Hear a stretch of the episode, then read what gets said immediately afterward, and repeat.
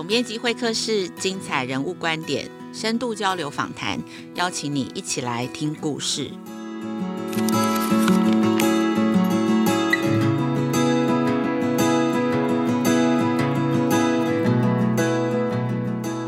大家好，大家最近好吗？我是亲子天下的总编辑陈雅慧，好久不见了。谢谢过去一年同事的代班，还有听众持续的支持。今天啊、呃，总编辑会客室的节目要跟大家分享的主题有一点点严肃哦。这是亲子天下九月号季刊的封面故事：同理包容，终结霸凌。霸凌哦，bullying 这个现象呢，对家长还有学生跟老师其实都不陌生哦。但是这个词很新哦，新到连教育部的国语字典都还没有收录。霸凌哦，跟我们这些长辈时代的校园欺负是很不同的。我们小的时候啊，这种欺负跟被欺负，它是被限制在呃上学的空间跟时间里头。但是呢，在现在却是二十四小时。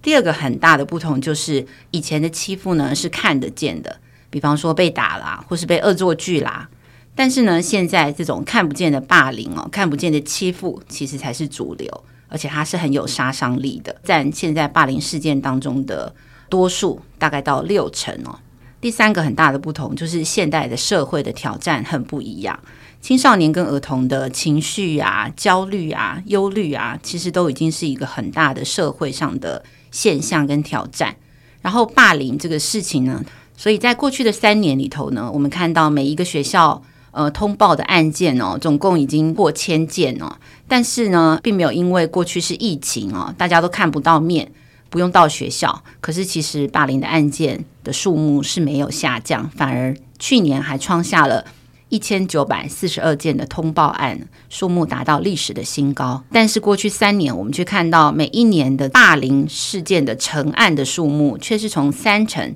降到了一成哦。这些数字背后代表了什么现象呢？今天在我们的现场有两位来宾哦，一位来宾是儿福联盟的督导邱静慧哦，他长期担任霸凌事件的调查小组的委员。那请静慧跟大家打个招呼。嗯、呃，主持人还有大家好，我是儿福联盟的督导邱静慧。好，那现场的另外一位呢是亲子天下的资深记者潘乃馨哦。主持人好，各位听众大家好。第一个问题，我就想先请静慧来跟大家分享、介绍一下长期担任霸凌事件的调查小组委员，这是一个什么样子的工作呢？儿盟大概是从两千零五年开始关心校园霸凌这个议题，所以有些学校如果他遇到觉得家长是可能比较质疑学校的一些公信力呀、或者是呃对于学校比较不信任的时候，他们通常会需要找一些外部的委员进来里头来做一个调查的工作。因为这一方面其实也可以让家长比较信任，说，诶，我们学校是真的有认真要看待这件事情。那再来是说，像透过我们这种比较中立客观的一个角色，有时候可以帮助学校跟家长还有学生之间做一个比较沟通的桥梁，这样子。所以我们的工作就是进到这个学校去，接受学校的委托，然后就这个案情做一个调查。那我们会产出一个调查报告给学校做参考。我觉得这个调查很重要的一个过程，就是说，这个准则的精神是希望让所有的当事人都有一个充分陈述的一个机会。所以，我们透过这样子的调查，让他们可以把他们的过去还有遭遇到一些状况都说出来。然后，我们整理完这个脉络，我们会把它写下来，然后也给学校参考，说我们觉得这两造双方的当事人可能需要什么样的辅导跟协助，去提出这样子的一个建议。所以这大概就是我们在学校担任调查委员会做的一些工作。那刚刚有提到这几年来的通报率大增哦，那其实。我觉得有两个很大的原因啦，一个是说前年的老师对学生霸凌的这个案件也一并纳入这一个处理机制之后，的确也进来了很多师对生霸凌的这样子的一个案件。第二个原因就是教育部以往的一个通报方式是要打一支很长的电话，零八零零的那一支。那他们去年开始就是有一支一九五三，就是依旧友善的这个专线推出。既然专线要改版，他们就会有一些 promo 啊，一些广告。对，那他们的确有深刻的感受到这个呃通报量，因为这些广告电话号码变短了，对，很好记，然后又有在推广，所以大家就会发现说，哎，其实提供家长跟学生一个更友善通报的方式。我觉得也是造成通报量大增的一个因素。这样，刚刚主持人有提到说，虽然说通报量大增哦，可是那个成案率其实是，就是后来确定，不管是生对生霸凌或者是师对生霸凌的这个比例下降，我觉得有一部分很大的原因就是。因为师对生的一些不当的行为，其实有很多种样貌。实务现场也很多人都搞不清楚，说，哎，那到底怎样是不适任，怎样是不当管教，哪些是霸凌，什么什么，就是大家都搞不清楚。但是这些不一样的老师的不当行为，其实他会有不一样的处理机制。所以就很有可能，有时候我们进去调查之后，就发现这个好像是老师班级经营有问题，他其实不是恶意的，他真的就是在管理上是有一些状况，是需要协助的。那可能在霸凌这边就不会成立。所以我觉得这个成案率也是一个资源的浪费啦，因为等于说我们。学校投入了很多的行政成本进去，但是后来出来的结果都是不成立这样，所以我们自己会觉得说，当我们在推广一些通报资源跟通报管道的时候，其实应该要同步让家长还有学生知道说，那到底什么样的情况下要通报。那再来是很多家长会觉得我一定要通报霸凌，然后是因为他们会觉得好像霸凌学校才会处理，所以我觉得一些配套机制就是让家长也可以放心，当我的孩子是一般的冲突事件，他不是霸凌的时候，学校也是会处理的。我还蛮好奇的，比方说像静慧过去的一年当中，你参加过几个调查？调查的话，嗯、呃，通常我们会一次去。半天或者是一整天，我自己给自己就是会安排大概一个月就至多两场。两个学校的调查这样子，嗯，所以你去年就是差不多是满的状况，平均每个月都有两场需要去你去调查跟协助，差不多对。然后他其实还有淡旺季，旺季会是？旺季就是会在六月末的时候，六月底的时候，哦，对，因为我觉得有点可惜的是说，这个准则的精神是希望我们发现问题，然后了解问题之后。学校是一个教育的场合，所以我们就要来讨论说怎么去辅导，怎么去协助这些学生。嗯。但是很多时候就会变成说，我终于毕业了，我可以来一吐 对怨气。哦，OK，对，所以他们就会。在毕业的时候就来启动这样子的机制，我就会觉得就很可惜，就是我就失去了教育的对机会。我也想请问南星哦，就是为什么会在这个时间点要做呃这一个议题，然后把它做成封面故事？就是大概我们在这个跑路线的这个日常当中，我们看到了什么样的事情？嗯，其实开学是一整年很大的一件事情，对。然后我们就在看说，哎，今年开学有什么不一样的样貌？除了这个老师又少了一点，学生也少了一点。之之外，然后还观察到这开学就是人又要从家里走到学校过团体生活的一个过程。对，那有了团体生活，就有很多人际上的冲突。对，那这个冲突演变到很剧烈，是霸凌这样子。所以那个时候就觉得，哎，大家就是很关注霸凌，但是有时候真的发生霸凌，真的发生冲突的时候，又是一个学习人际一个很好的机会。对，所以就决定说，哎，我们应该来好好的、深入的讨论这个议题，就开始展开了一系列研究，然后最后出成现在的这一刊。这还蛮正面的，就是说，真的，其实每一次的冲突都是更认识彼此的机会，因为你有一个很密切的碰撞。所以，我想接着请问一下静慧，家长大概第一句话都会很气愤的说：“这不是霸凌，什么才是霸凌呢？” 那可不可以就先来跟我们讲一下，到底？呃，霸凌的定义是什么？它跟这种欺负比较抽象的这个事情，我们到底呃什么样的关键条件会构成霸凌这样子？嗯，霸凌的话，其实如果根据刚刚提到教育部的那个防治准则的话，其实它写的很长，就是指个人或集体持续言语、文字、图画、符号等等通讯方式。直接、间接对他人故意贬义、排挤、骚扰、欺负，让他人处于有敌意的环境，影响正常学习活动的进行。那我们实际上进校园在做调查的时候，其实很简单，就是要有三个要件。第一个是说他达到反复持续的一个状态。我觉得家长也可以参考，我们都会问孩子说：“、那你有印象说他？”做这些让你不舒服的行为，大概是从什么时候开始的？那如果比较年幼的孩子，他可能说：“哦，我不记得。”那我就会说：“那是这个礼拜吗？还是这个月？”就是我们的题目就会再切得更具体一点，针对年幼的孩子。那第二个要符合的要件就是，对方是故意跟恶意的针对你。我们有些孩子就会说。他去玩鬼抓人的时候啊，嗯、同学都会逼他一直要当鬼，因为欺负他跑得慢，然后就喜欢就是在他的面前说：“哎，来追我，来追我，来抓我。”然后再借此嘲笑他。嗯、那我们这时候我们就会进一步问说：“所以你们每次玩鬼抓人的时候，你都会被强迫要当鬼嘛？”嗯、所以那其实就是一种故意跟恶意还有针对他的一个行为。嗯、那他如果说，啊、呃，没有啦。其实我偶尔也会当个人这样子，让别人来抓我。嗯、那我们可能就比较不会认为他是有针对性的恶意。那再来第三个要件就是对这个孩子造成实质的损害。可能有一些孩子他就会跟我们反映说，所以他现在就很害怕下课时间。嗯，那有些孩子更严重一点，他就会有一些拒学的状况，他就会跟家长说他不想要去上学这样。嗯、那所以。这个是校园霸凌，如果要成立的话，必须要同时符合的三个要件。嗯、那刚刚主持人有提到说，那那种一次性的冲突为什么没有进来哦？那其实是因为，如果是调查的时候，有时候我们也会遇到有一些是一次很严重的冲突，然后就进来做调查。那我们其实，在调查过程当中，也会去反复的确认说，虽然看起来是一次性，但会不会是其实他们已经是在一个酝酿期了？嗯，就是他可能之前没有很明显的欺负，只是这一次爆发出来，所以我们还是会去回头确认说，这个孩子他是不是在班上是比较属于弱势的？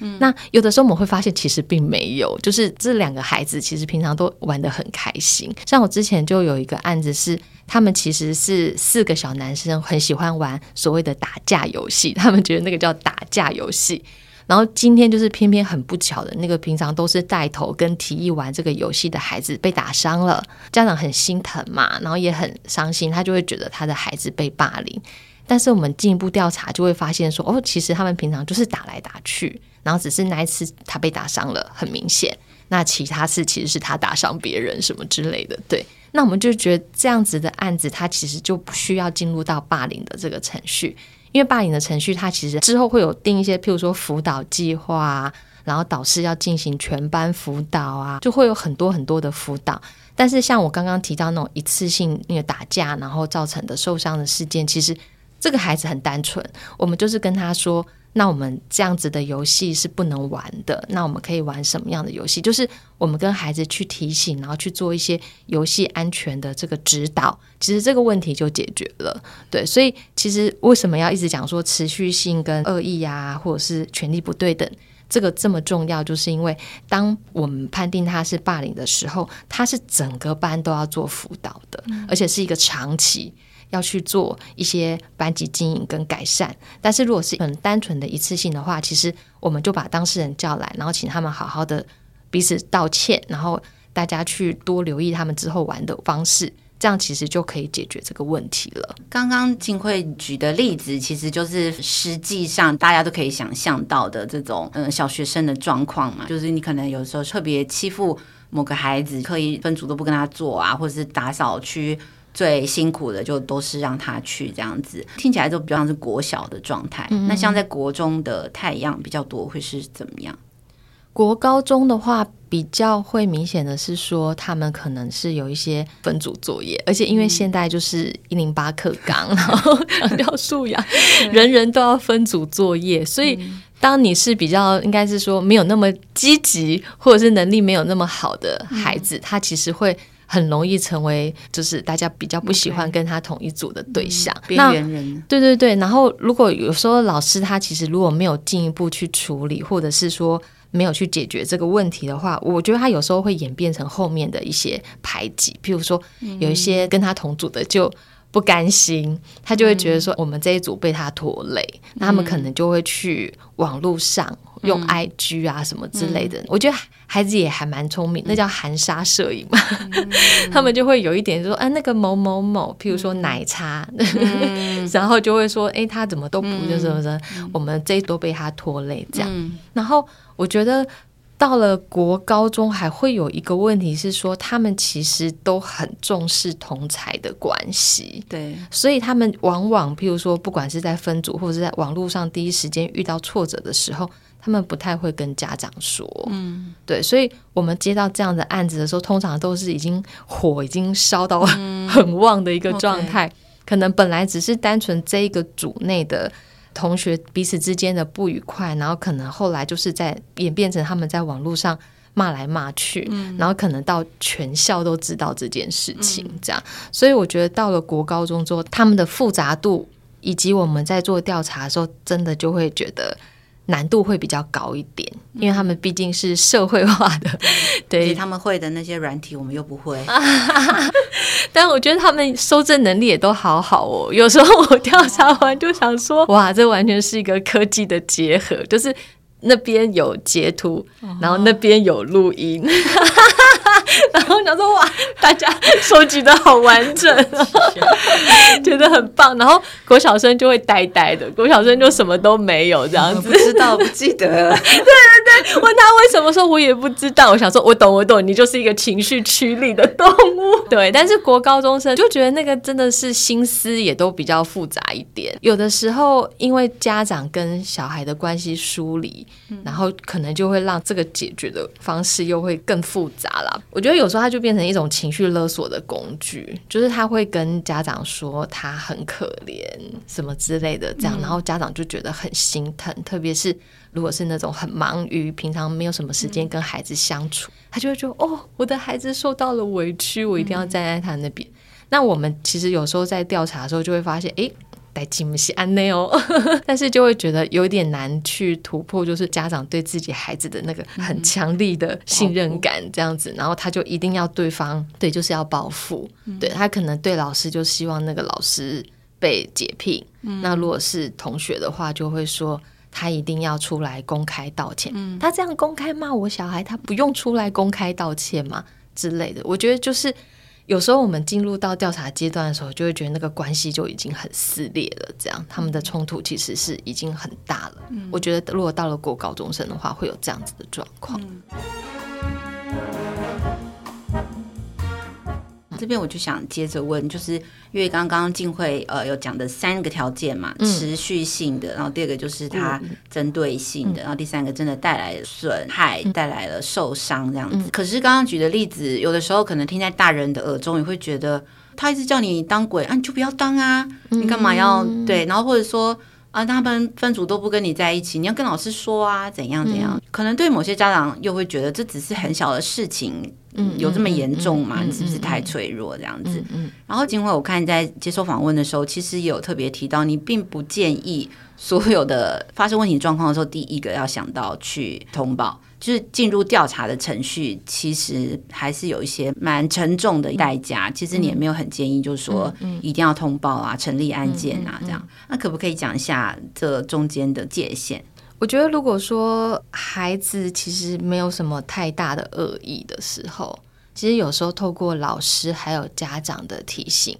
他们其实就会知道说，哎，不可以做这样子的事情了。因为我有三个小孩嘛，所以他们或多或少都会遇到一些跟同学的冲突。其实，因为我自己走过这个历程，然后担任调查委员，我就会觉得说，比较小的孩子其实很不适合走这个过程。这样，那我。第一时间我就会跟他们有一点像调查委员一样，我会先问清楚时间，然后还有就是固定到底是哪些人。那我觉得很重要的是，我一开始我都会抱着就是说我要跟老师一起合作解决这个问题的心态来面对这件事。所以我就会呃，譬如说像是写联络簿啊，跟老师沟通，做这些事情之前，我全部一定要得到我小孩的同意。对，因为我那时候我记得是有一个是好像是一二年级的时候发生的，那我还要特地写成注音。就是写在联络簿上，看到对，让他看，然后我会跟他说，我现在就这样写，然后我念给他听，他就说：“妈妈，我觉得有一段太严厉了。”我就会说：“好，那我擦掉，我再重新写。”然后我就会写到他满意为止。可能这个部分，第一个就是我一定要先跟我的孩子沟通说，说他愿不愿意让我介入。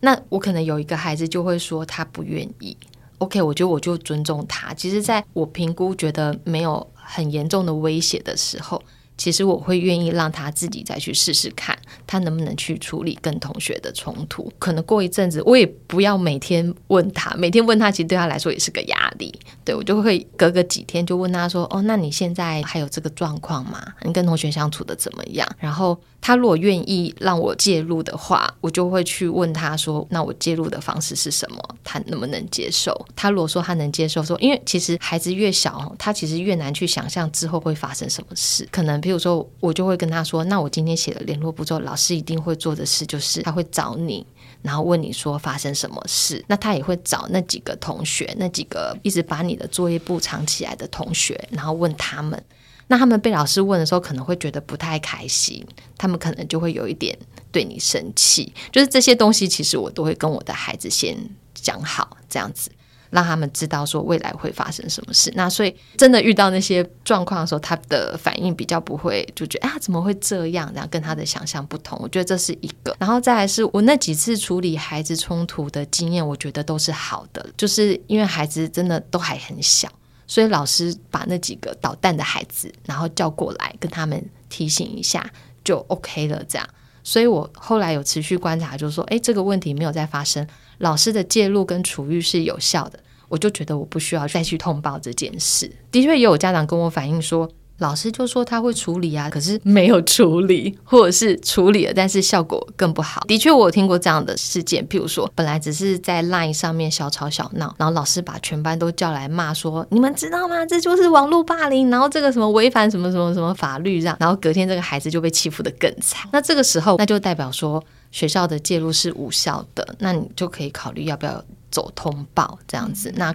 我去担任调查委员的时候，我们也是会有一些面对不同的学生，我们也是会有一些调整。譬如学校跟我说：“我跟你讲，这个行为人哦，就是特别的讲都讲不听。”那我可能就会转换一下我的那个角色，我就会比较严厉一点的去询问他这样子。对，所以有时候可能孩子透过外部的委员这样子，你看突然一个不认识的老师，然后还有三位 调查委员，有三位就这样排排坐在我的前面，然后问我说。而且我们很好笑，就有时候我们还会念那个校安编号。就如果真的是比较痞的啦，我们就会说：“来，我们现在是那个校安编号 一二三四五六七，你是邱静慧吗？是吗？”对我，我如果是我的话，我如果知道孩子有这样的状况，我有时候会故意就比较严肃一点这样。那的确有一些调查委员，他本人就是这样子，特别是他如果是学法律出身，他真的都是这样子。然后我记得那时候第一次跟律师搭配当调查委员，说我就很震惊。然后我就说：“哦，好，那个小朋友 试图要那个让场合比较温暖一点，这样对。所以我觉得这样自己可以去想象说，哎，自己的孩子适不适合？如果通报之后要走这样子的流程，他觉得他能不能接受？孩子能不能接受？以及我觉得真的很有趣，就是虽然说这个准则有规定要保密啦，但其实。你们也知道，小孩子就是一个会到处说的生物这样子。然后我觉得很有趣，就是说有一次，就是我去访谈完那个疑似行为人，然后那些孩子走出去之后，就遇到了就是疑似被行为，就是当时申请霸凌的，他们是好朋友啦，但是就是爸妈过不去这样。然后那个申请的那个孩子说：“哎，你们三个刚刚去哪里？”然后他们就说：“啊，不都是因为你。”所以孩子都会知道说：“哎，到底。”发生了什么事？为什么他们要接受这样的调查？我刚刚讲的那个案例是，他们其实都还是蛮天真活泼的国小学生，所以不会有一些什么对他报复啊，还是什么的。但是的确还是会有那种接受调查，然后就会更生气的这种人，学生也是会有。觉得这些各种可能的状况都必须要让你的孩子知道，这样子，那他有一个心理的准备，他的到时候冲击比较不会那么。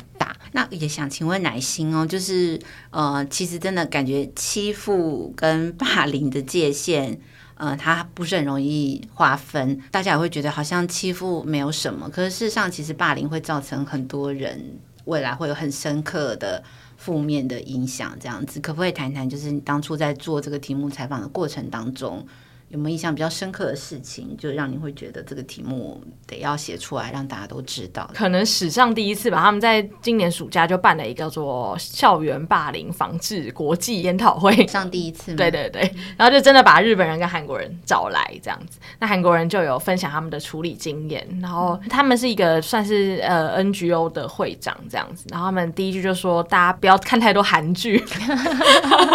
他说：“因为韩剧就是把韩国的现场写的太真实。”然后还放大，然后还讲《黑暗荣耀》这一部，所以他其实背后就是说，个韩国的霸凌处理方式让他不是很满意，所以他觉得，哎，又复制到韩剧上，好像让大家以为这是一个好现象。对，那韩国怎么处理？就是。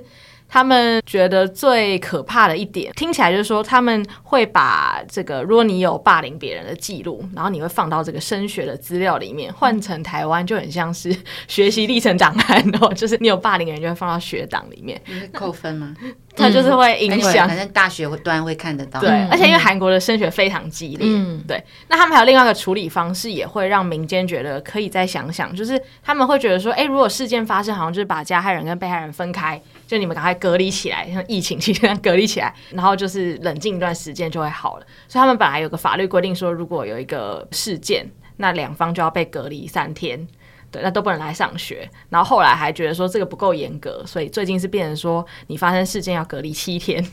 都不能来上学，那通常两边都不能来上学。对，那通常隔离的是行为人啦，呃，这种行为人疑似行为人，对，所以后来他就有提到说，后来就变成一个报复的，对，就是他回来之后，他就举报说，哎，那个人霸凌我，对，然后换他另外一个人又被隔离，所以他不需要呃成案，不用不用，他就是一个预防性的保护措施这样子，对，所以就有点腐烂，对对，然后大家就最后就告来告去，然后他们就觉得这样很不好，因为。有时候大家这个相互欺负会一直持续不断，然后霸凌会一直发生，就是因为你欺负了一个人，但是你也不知道你的行为对另外一个人造成什么影响。嗯、对，所以他们觉得说，应该不是说把他们隔离然后报复，应该是说把他们拉起来坐下来，嗯、然后好好聊一聊，然后就是用修复取代报复这样子。嗯、对，所以他们就是推行了一套对话方式，叫修复式正义，嗯、就让大家可以坐坐下来，然后知道说你的行为对对方造成什么影响。嗯，乃馨为什么对这件事情觉得印象最深刻？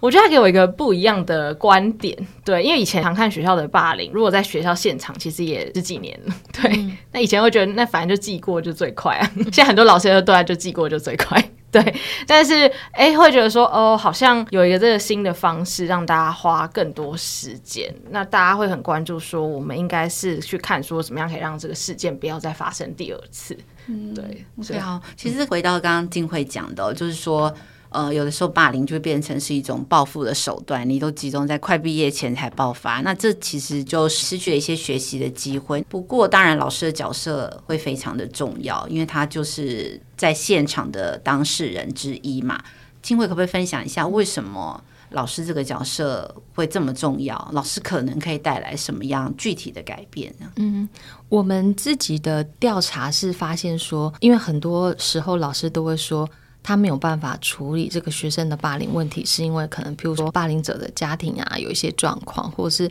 被霸凌者，像我们知道很多特殊的学生有一些过动啊，或情绪障碍或自闭症的孩子，那可能呃老师就会说，那都是因为家庭因素啊，然后或是家庭不愿意用药，或是家庭的疏于管教什么之类。但我们实际上在做调查的时候，会发现说，其实有的时候，如果一个老师透过有效的班级经营，他其实是可以把班上的这个冲突还有霸凌事件是可以把它减少很多的。像我觉得，像亲子天下，其实你们有采访很多很厉害的老师，他们其实在班级经营上都很有一套。甚至有一个老师，他就说他真的是太厉害了，所以学校把特殊生都塞到他们班。但是我就觉得，一个会班级经营的老师，他其实就可以把学生的冲突给化解。比如说，我像我举，嗯，之前我觉得我们在做调查的时候，很常会遇到呃被霸凌的孩子，他是有过动或情绪障碍的问题。那我们每次在访谈班上其他学生的时候，我觉得学生也觉得那些疑似行为人也是觉得很委屈。他们就说，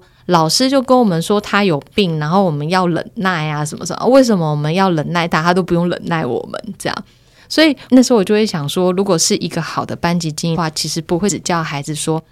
只对对，不会只是这样讲。那。本来就是嘛，如果是那个孩子的话，我也会觉得不公平说，说我也有病啊，大家都有病，为什么我要忍耐这样？所以有些老师可能会透过比较好的方式，譬如说有一本书，就是其实你们这一次的亲子天下有介绍蛮多那个书，里头有一些是关于特殊生的这个部分，我觉得像那样子的素材就很适合，就是你真的真的要带着孩子去看，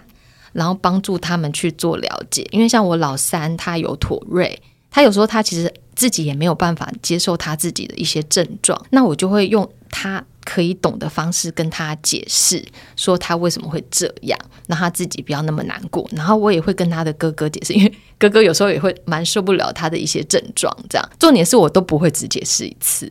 我会跟他们讲很多次。然后只要弟弟的状况困扰到他们的时候，我就会再讲一次，因为哥哥们就会觉得很委屈，他们为什么要忍受？然后我就会抱抱他们说啊，我知道你们就是。也是觉得很吵，真的还蛮吵的，所以我就会说，哎、已经有影响到你们看书或者是什么这样。就是我是说，在这个过程当中，如果老师的班级经营，他能够让孩子去看到说，哎、欸，这个孩子他的困难到底在哪里？他不是故意的。那再来是说，我也看到你们为了容忍他这些东西，你们有一些委屈，老师有看到。就是我觉得透过这样子的同理跟了解。才有办法去营造一个尊重跟友善的氛围，我觉得这个是很重要。那再来第二个，我觉得老师一个真的很重要的关键就是亲师沟通的能力。像我刚刚提到，我的孩子就是有在学校遇到一些冲突，我就会知道老师在跟家长讲话的时候，很容易就是会讲他遇到的困难，但是老师不会去讲说他其实做了什么努力了，然后家长就会很容易把他解读成说。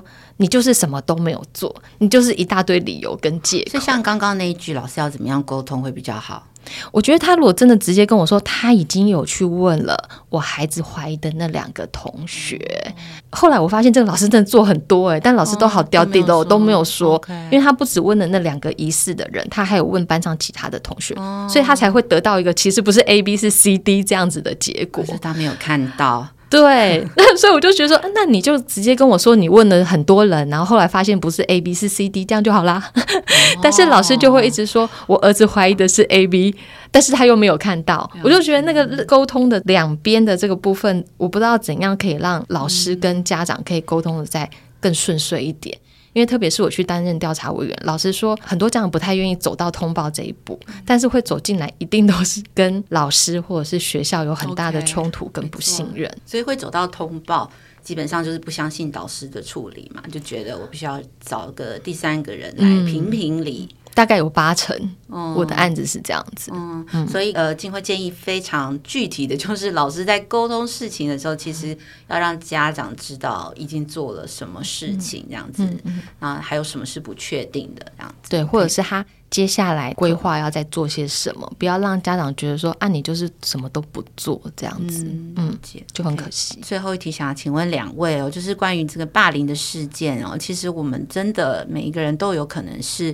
受害者或是受害者的家长，那但是我们也可能是间接的加害者或加害者的家长，或者是说旁观者。其实你旁观不作为，也是可能会对霸凌造成就是他更严重的影响。而且很多霸凌真的对某些人的一生哦，可能都是阴影哦。所以最后我想要请问两位，就是你们在呃这些经历当中啊，或者说像乃馨在采访的过程当中，你们最想要跟父母、跟老师这些大人，最想要跟他们分享的一件事情会是什么？其实就是我们一开始一直在讲的，就是学生跟学生之间相处就一定会有冲突，人际冲突这个是孩子一定会遇到的，也是替他们未来进入职场或成为成年人之后，就是先预做的一些人际互动的一些准备。我都会讲说，有时候在调查的过程当中，家长就说啊，我哪家所以小都丢这些代志啊？那我们都会安慰他说，这其实就是你还好啊，你是在这个时候发生这样的事情，那你的孩子还有机会学习，等他以后成年到了职场，那可能就是民法或刑法这样子的刑责就进来了。所以，我们对于孩子遇到一些冲突，也不要就是有点太震惊，或者是就觉得说这是绝对不能接受的事情。这是我第一个想要跟家长分享的。那再来就是，如果家长真的看到孩子被同学欺负或者是霸凌的话，在处理的过程当中，我们要不停地问自己说，怎样做对自己的孩子是最好的。因为有时候我们调查完之后，我们调查委员就会讨论，我们常常就会有一个结论是，小孩已经放下，但是家长还没有。对，所以我们一定要常常去检视，就是说，哎，自己的孩子现在的状态到底是什么？他如果已经跟同学已经相处得很愉快了，有的时候我们真的是为了什么要去争一口气？因为很多家长他就会说，我以前也是有被霸凌过啊，什么什么之类，你就会觉得说，哦，他其实是带着以前的创伤在看待他孩子被欺负这件事，所以他就会非常的情绪化。那我觉得这对于孩子他之后在班上要继续跟同学互动是很不利的。所以就是这两个，我觉得是需要跟家长去做一个分享跟提醒。我想延续。进会就是刚刚讲到，很多时候小朋友都放下，就家长还在坚持，就是因为人终究就是要在一个与别人。共同的一个社会相处，所以有时候家长这样为了一些事情就跑出来理论啊，那反而是帮小孩子树立更多敌人。嗯、对，但是其实应该要反过来思考，是应该是在这个阶段教他如何可以结交更多的朋友。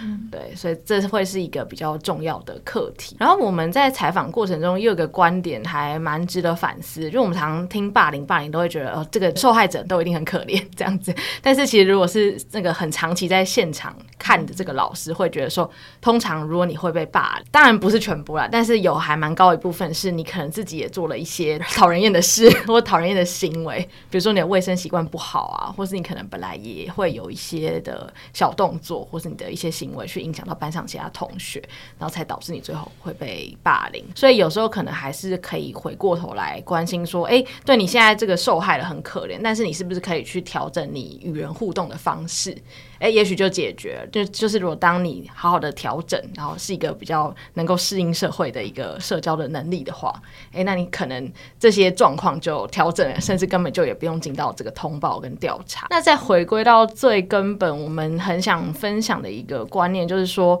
人与人之间会发生冲突，最后导致霸凌，就是源自于我们觉得。人应该都是要一样的，所以我们就没有办法接受所有跟我们不一样的人。对，那就是社会中有很多的刻板印象啊，所以我们常都会觉得说，哎、呃，好像男生跟女生就不应该一样啊。对，然后坐办公室的精英阶级跟做工的人就不一样，就是很多很多的不一样，就让我们有很多的刻板印象，最后就会导致我们去歧视，甚至去主动攻击别人，这是这个霸凌的前因。所以大家如果平常可以多增广见闻，去了解世界很大，人本来就不一样，也许是一个通往霸凌根本解决方法的一个方向。好，谢谢乃心。其实刚刚金慧有提到嘛，就是呃，家长跟老师陪伴孩子认识这个多元的世界，其实真的不是。把书丢给他就可以了，嗯、就是真的要陪着他去认识这世界上真的有很多不一样的人，嗯、这些不一样其实也是让这个世界多元跟有趣的一个地方。那陪着他们多去认识，然后多去理解，那其实像这样子的冲突就有可能会减少。那我觉得通报案件的成长也是代表一种进步，就是大家对这些事情更注意了。但是它嗯，不要成为更大的撕裂，而是成为我们学习的基础。那这个功课应该都是我们需要学习的。非常感谢大家今天收听总编辑会客室，我是总编辑陈雅慧，也非常谢谢静慧跟乃心来今天的节目《亲子天下》跟翻转教育的 Podcast，欢迎大家收听哦。这一集的节目要跟他介绍两本相关的书，一个是九月号的季刊，然后封面故事是“同理包容，终结霸凌”。另外还有一本是呃我们出版的新书，叫做《是不是霸凌谁说了算》哦。那这本新书呢，也直击教育现场的一些呃霸凌的真实的 case 哦，然后给第一线的老师很多防治霸凌的一些呃实践的指南跟对策。这两本都非常有参考价值，有很多最新的发展、最新的政策，还有一些家长跟父母。可以作为的一些建议哦，那呃，请大家在这个 Apple Podcast 跟 Spotify 给亲子天下的 Podcast 五星评价。那你有任何想要知道的问题，对节目的许愿，都欢迎在许愿池留言。我们下次空中再见。